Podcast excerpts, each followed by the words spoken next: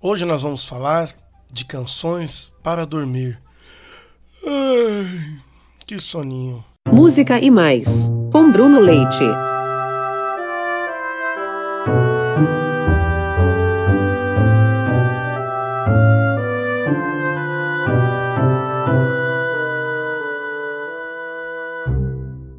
Olá, eu sou Bruno Leite e esse é o podcast do CCA do Instituto Ana Rosa.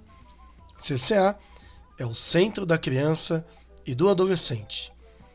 Nesta série, nós estamos falando sobre canções folclóricas. Já falamos sobre variações nas letras, variações em toda a letra, e hoje eu vou falar para você sobre um outro tipo de canção folclórica que são os acalantos. Você sabe o que é um acalanto? Acalanto é uma palavra que vem de outra palavra, que é acalento. E na área da música, os acalantos são canções de ninar. O primeiro contato que uma criança tem com a música certamente são as canções de ninar. Aquelas canções que a mãe ou a babá ou quem cuida da criança canta para o bebê dormir. E olha só, todos os países do mundo têm canções de ninar. Em todos os lugares que você for, tem canções de ninar. E no Brasil não é diferente. Normalmente, os acalantos, essas canções de ninar, são cantadas quase sussurrando a letra, bem baixinho, costumam ser letras bem calmas e tem letras assim que acalmam o bebê. Bom, letras que às vezes acalmam o bebê, ou talvez o bebê não tenha consciência suficiente para entender o que está sendo cantado. Porque, por alguma razão, no folclore brasileiro, as canções de Ninar têm um teor estranho se você levar em conta que ela está sendo cantada para um neném.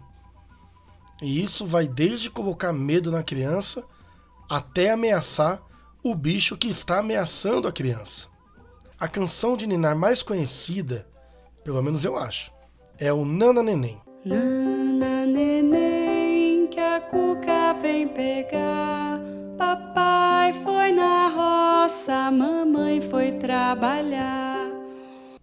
Você viu que a letra ela traz uma espécie de uma ameaça pro bebê, né? Ela diz: Nana neném, que a cuca vem pegar. Papai foi pra roça e a mamãe foi trabalhar.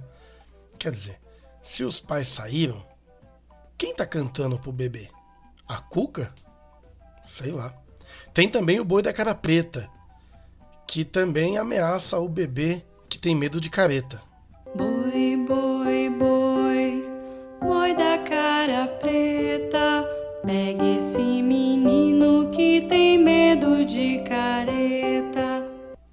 não sei bem ao certo no que que o medo ajuda a criança a dormir, mas isso faz parte do nosso folclore. Tá aí.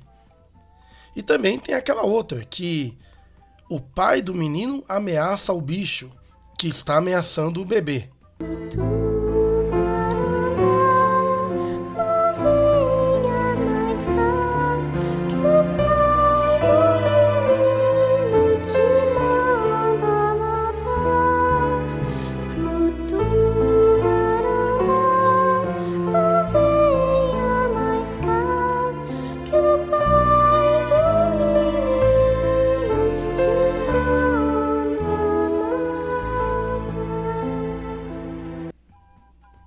Tem também outras músicas que contam histórias, como por exemplo O Cravo e a Rosa, Terezinha de Jesus, e tem muitas outras.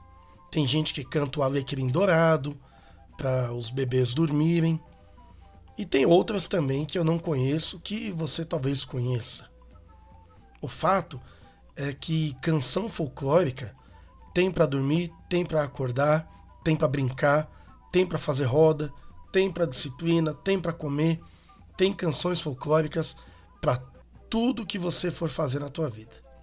E é assim que elas entram na nossa vida. No começo, para a gente dormir, depois para a gente brincar, e assim elas vão ficando, ficando e ficam para sempre. Todo mundo conhece pelo menos uma canção folclórica. Eu tenho a minha predileta. A minha predileta é essa daqui, ó.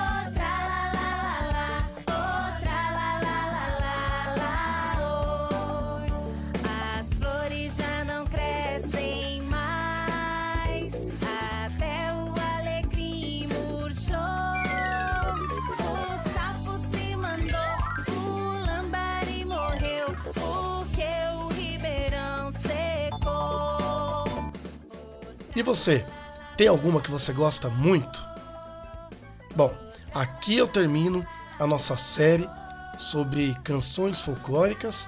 Eu espero que você tenha gostado dessa série e não se esqueça de seguir o nosso podcast no Spotify ou no seu agregador de podcasts. Um forte abraço e tchau!